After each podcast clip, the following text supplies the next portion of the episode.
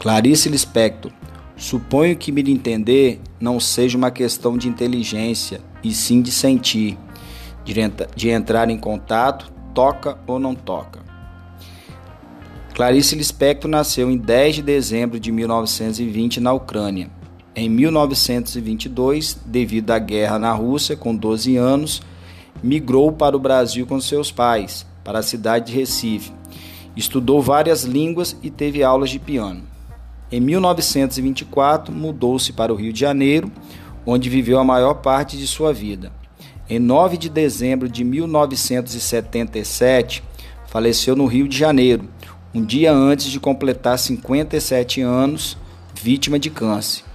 Apaixonada por livros, desde criança se dedicou à literatura e também ao jornalismo e diplomacia e por isso morou em vários países como Inglaterra, Itália, Suíça e Estados Unidos.